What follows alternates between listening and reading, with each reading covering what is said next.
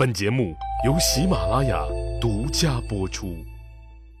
上集咱们说了，上官桀的儿子上官安娶了霍光的女儿，这小夫妻俩生了个闺女，当年六岁。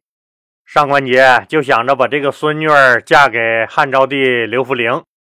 如果自己的孙女儿成了皇后，那以后自己整个家族还不是有享不完的荣华富贵了？可这皇后是说当就能当上的吗？这事儿可得想点辙。一开始，上官桀当然是找霍光办这事儿，好歹这小闺女也是他霍光的外孙女，不是？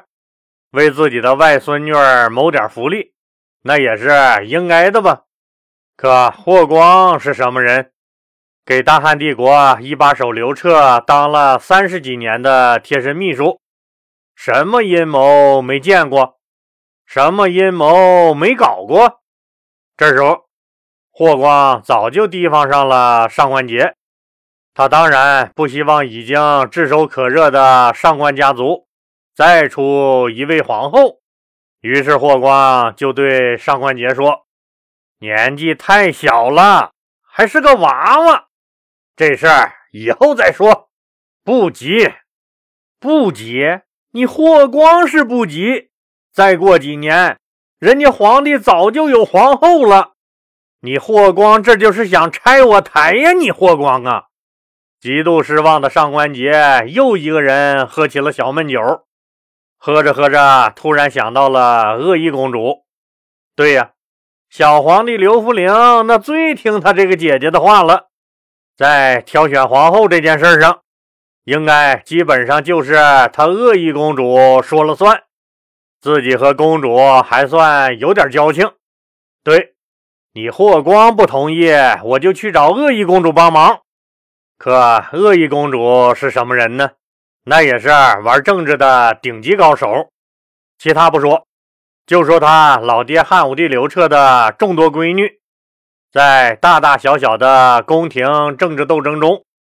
特别是在最后的五谷之祸中，都被老爹或弄死，或逼得自杀了。刘彻的女儿中只活下来他恶意公主一个人。面对那么强势霸道、无情无义的老爹，只有他恶意公主能活下来。您不应该认为这只是运气吧？恶意公主政治斗争那一套玩的也是贼拉娴熟。现在，如果让上官桀的孙女儿当皇后，这可是天大的恩情。恶意公主能轻易帮这个忙吗？恶意公主当然很为难，当然不肯轻易帮上官桀。一个是，恶意公主已经私底下选好了周阳氏之女，小皇帝刘弗陵也很满意，准备立周阳氏之女当皇后。另一个原因是，选谁当皇后这事儿太重要了。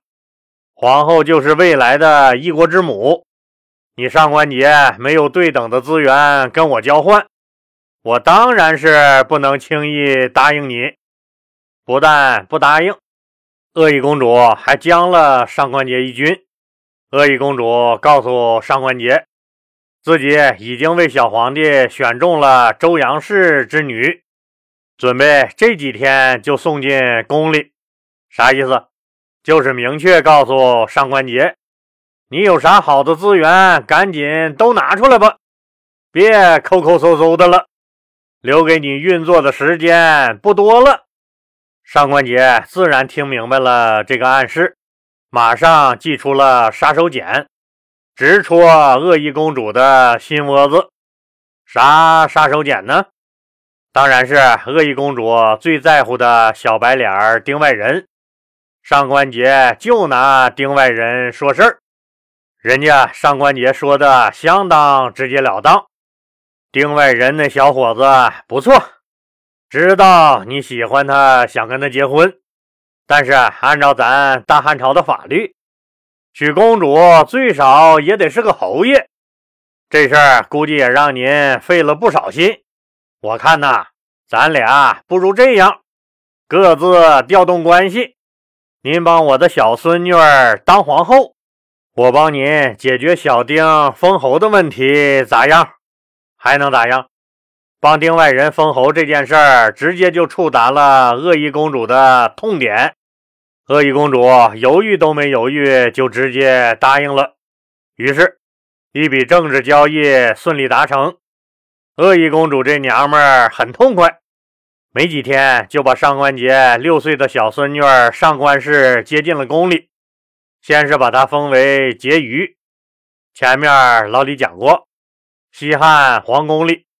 皇帝的嫔妃一共分为十四个等级，这一时期，皇后以下就是婕妤的等级最高了。不过到了汉元帝刘氏时期，在婕妤前面又设了一个昭仪，至此婕妤滑落为第三等级。上官氏入宫不久，公元前八三年三月二十五日，汉昭帝刘弗陵颁布诏书。立六岁的上官氏为皇后，并大赦了天下，历史上最年轻的皇后就此诞生。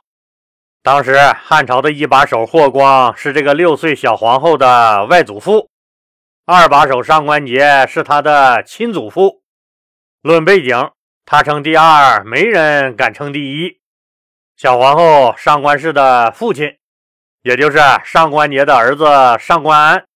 也被提拔为车骑将军，后来又被加封为桑乐侯，可以说是得了不少的便宜。他们上官家族一时炙手可热，小皇后的父亲上官安也越来越骄奢淫逸、狂妄的不行，张嘴闭嘴都是“我女婿怎么怎么地，我女婿怎么怎么地，我和女婿喝酒太开心了”之类的话。那是相当的得意，不过上官安确实有吹的资本，人家女婿是皇帝，天下的主宰，还不是想咋吹就咋吹？人家恶意公主可是说话算数，麻溜的就把上官桀孙女儿当皇后的事儿给办成了，给他们上官家族带来了无上的荣耀和实惠。现在呢？该是上官桀履行诺言的时候了。上官桀答应公主的事儿，当然不敢不办，就赶紧去找亲家霍光，目的当然是给丁外人封侯的事儿。既然是亲家，又是大汉帝国的二把手，自己的搭档，霍光也只能抬出汉高祖刘邦立国之初定下来的那个规矩当挡箭牌了。啥规矩？没有大功劳的不得封侯。丁外人有什么大功劳？伺候公主，这简直就是个笑话呀！封侯这么大的事儿，能开玩笑吗？所以，霍光的回答还是俩字儿：不行。哎呀呀呀呀！万没想到，亲家这么不给面子，不给我面子行。可公主那儿我咋交代呀？不行，我还得找他去。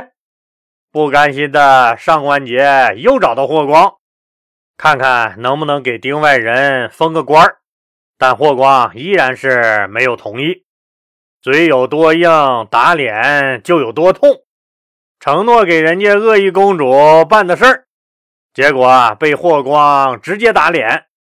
这就彻底惹恼了上官桀和恶意公主，他们深深的恨上了霍光，也深深的尝到了受人控制、凡事自己做不了主的滋味大汉朝的另一个辅政大臣，那个主抓经济工作的御史大夫桑弘羊也不省心，他知道有霍光和上官桀在前面挡着。自己政治上再想进步有点难，就琢磨着政治上进步不了，咱多捞点实惠也行啊。于是就多次找霍光，当然也是要给自己的七大姑八大姨、四舅姥爷封官提干、谋个好位子啥的。霍光找人一调查，桑弘羊推荐的那都是什么人呢？根本不属于汉朝需要的人才，全是一些拿不上台面的东西，所以自然也都一一给否决了。这让桑弘羊极为恼火。你霍光是大公鸡跑到高山顶上去叫，你就能起高调，还就你霍光冰清玉洁、大公无私了？就这样，小皇帝刘弗陵身边的三大势力都被霍光得罪了个遍现在汉朝中央的政治生态很不好。汉武帝刘彻任命的五个托孤大臣，金密帝早早死了。田千秋这个老好人只知道低头干活，其他一概不参与。上官桀和桑弘羊都恨不得把霍光掀翻，再狠狠踏上一万脚，把他踩成烂泥才解恨。再加上恨霍光的恶意公主，于是小皇帝刘弗陵最近就发现了一个很奇怪的事儿：怎么上官桀和姐姐恶意公主？还有那个桑弘羊大人，为什么他们都背地里和我说霍光大人的坏话呢？是不是这个霍光权力太大了，忘乎所以，目空一切，谁的意见都听不进去，惹了众怒了？可您别看汉昭帝刘弗陵才十二三岁，但从小在宫廷里长大的孩子，见惯了宫廷斗争。他就亲眼看见他爹杀了他妈，所以对政治这方面特别敏感。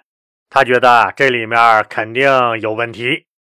这个小家伙就派出了自己绝对信任的两个贴身太监，秘密调查这件事儿。结果，小皇帝刘弗陵的这两个亲信查询了上官桀、桑弘羊的一些奏章，奏章上很多都是上官桀、桑弘羊。推举自己的亲戚、朋友、同学当官的这些提议，无一例外的都让霍光给否决了。而且霍光还注明了这些人不符合干部提拔的原因。这下子刘弗陵终于明白了，原来是霍光坚持原则得罪了上官桀和桑弘羊。可自己的姐姐，那又为什么也总说霍光的坏话呢？刘弗陵决定弄个究竟。鬼精鬼精的刘弗陵，在一次和姐姐恶意公主吃饭的时候，假装无意说到了霍光。恶意公主当着弟弟的面算是打开了话匣子。他愤愤不平地说：“您说那个霍光啊，您都答应了给我们家小丁封侯。”可他偏偏搬出迂腐的老黄历来阻止，我寻思他不给我面子，总得给他亲家上官桀的面子吧。结果，结果您猜怎么着？上官桀大人跟他说给我们家小丁封侯的事儿，他还是不同意，不同意封侯，给我们封个官也行啊。封官他也不同意，把我和上官杰大人都快气死了。一听这话，刘福陵心里一激灵。我说之前姐姐你跟我说，你给我选的皇后是周阳氏之女，还跟我夸这个周阳氏之女怎么怎么好。可后来就莫名其妙、不明不白的把皇后换成了上官桀的孙女。原来姐姐，你拿我的利益跟上官桀做了交易了。刘福陵虽然心里很不痛快，也终于明白了姐姐其实也并不是和自己一条心，也知道了姐姐之所以恨霍光，那完全是她的一己私利没有得到满足。但人小鬼大、心思缜密的刘福陵，一点儿没在姐姐恶意公主面前表露出来。姐弟俩还是有说有笑、高高兴兴吃了饭。可从此以后，刘福陵心里有数了，也有些害怕，自己的姐姐居然和上官桀还暗中有勾连。如果他们的势力一旦做大，掀翻了替自己压阵的霍光大人，那自己还不是也得任凭他们的摆布？看样我也得注意点他们了，这可不是什么好现象。这些人之所以常在自己面前说霍光同志的坏话，就是因为霍大人没有满足他们的欲望。可霍光不惜得罪他们，这么做是为了什么呢？当然是维护自己这个皇帝和大汉朝的利益。所以，在心里。汉昭帝刘弗陵更加敬重霍光了。当然了，霍光作为第一辅政大臣，随着小皇帝刘弗陵一点点长大，霍光也时常教导刘弗陵该怎么做一个合格的好皇帝，怎么能让众人臣服。霍光告诉刘弗陵，要想治理好国家，要想让臣民心悦诚服。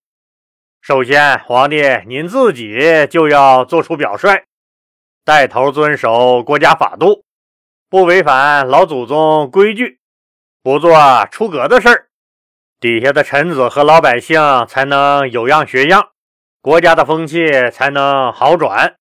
咱们再来说说那几个野心家们，事情到了这一步，对霍光大为不满的上官桀恶意公主和桑弘羊。渐渐勾搭在了一起。对了，听友们还记得前面老李讲过的那个燕王刘旦吗？他是汉武帝刘彻老刘头的三儿子，岁数比刘弗陵大不少。他自己觉得最应该由他继承皇位，结果最终登上宝座的却是刘弗陵。为这事儿，他心里一直不服气。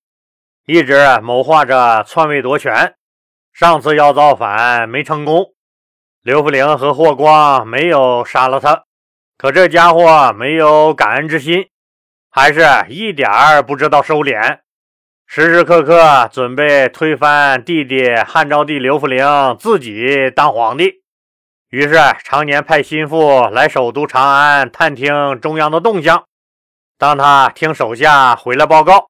说上官桀恶意公主和桑弘羊都对霍光有很大意见时，燕王刘旦觉得自己的机会又来了，就赶紧派人携重金来长安活动。最终，在权力的诱惑下，燕王刘旦恶意长公主、左将军安阳侯上官桀和御史大夫桑弘羊。正式结成反对霍光的反霍联盟，他们时刻处心积虑地寻找扳倒霍光的机会。当然，燕王刘旦还有自己的小心思，那就是推翻汉昭帝刘弗陵，自己当皇帝。可现在条件还不成熟，只能先想办法扳倒霍光再说。为了搞臭、搞倒霍光，反霍联盟的各成员加紧了行动。开始在底下搜集霍光的所谓黑材料，还搞了一些其他见不得光的勾当。此时，大汉朝残酷的政治斗争一触即发。那反霍联盟能不能成功搞死霍光？事情最终的结局又是怎么样的呢？咱们呢，下集接着说。老李希望听友朋友们动动您发财的小手。继续给老李的节目点红心和转发到朋友圈、微博、头条、QQ 等社交媒体上，让更多的人都能听到老李讲的故事。当然，如果条件允许的话，老李很希望听友们都能加入老李的细米团，不但能享受收费节目免费听和超前听等七大权益，还能被老李添加为好友，有了一个咱们双方互相交流的私人空间。老李人生阅历丰富，又是研究历史出身，也有一定的社会地位，也可以说经历和见过不少的事儿。虽然不敢说做什么人生导师，但很多事儿也都看得很透。老李对西米团的家人每条信息都是亲自回复。您的喜悦咱们共同分享，您的疑惑咱们一起解决。西米团是咱共同的家园，老李欢迎您的加入，谢谢您的支持。